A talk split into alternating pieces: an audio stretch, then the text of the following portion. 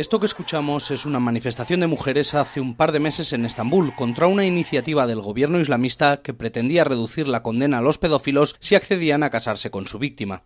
La propuesta de ley enervó a buena parte de la sociedad turca y tras semanas de protestas el Ejecutivo hubo de retirarla. Pero las mujeres que protestaban aquel día en Estambul saben que su lucha ni mucho menos ha terminado, puesto que el partido islamista que gobierna Turquía desde hace 15 años tiene la intención de imponer su ideario ultraconservador a todo el país. Y como ha dicho en más de una ocasión el polémico presidente turco Recep Tayyip Erdogan, ello incluye reducir a la mujer a la única tarea de madres.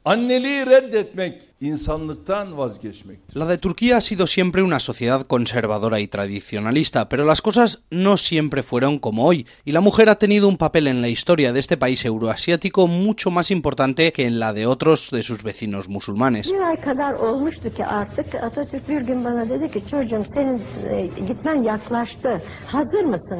Esta es la voz de Sabiha Gökçen. Quienes hayan visitado Estambul reconocerán el nombre, pues es el que porta el segundo aeropuerto de la ciudad.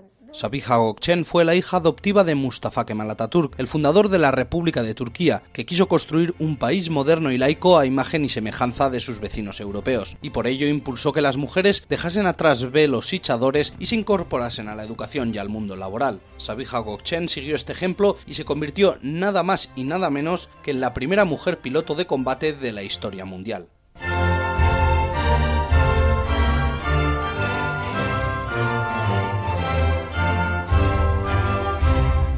En Turquía las mujeres pueden votar desde 1934 y en 1993 Turquía se unió al reducido grupo de países que han tenido una jefa de gobierno mujer.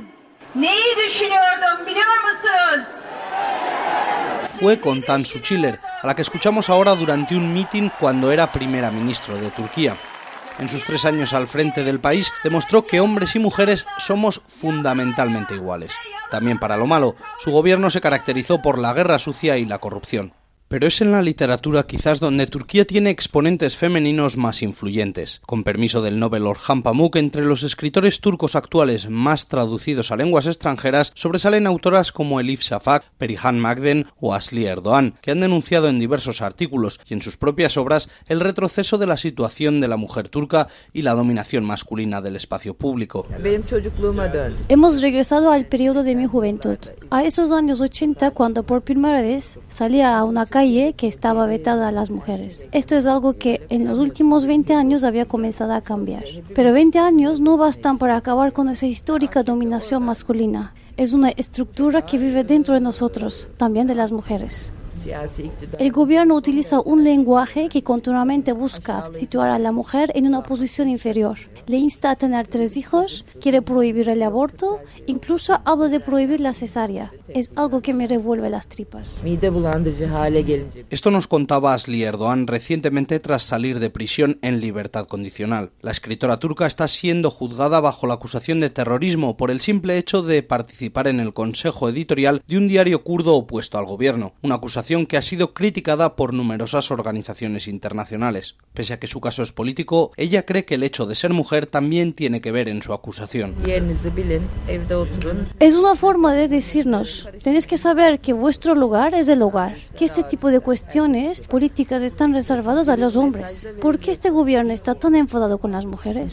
Porque cuando se produjo la revuelta de Gezi en 2013, sus símbolos fueron las mujeres. Mujeres que salían a la calle y se enfrentaban a la policía. Y eso puso muy nervioso a los islamistas del gobierno.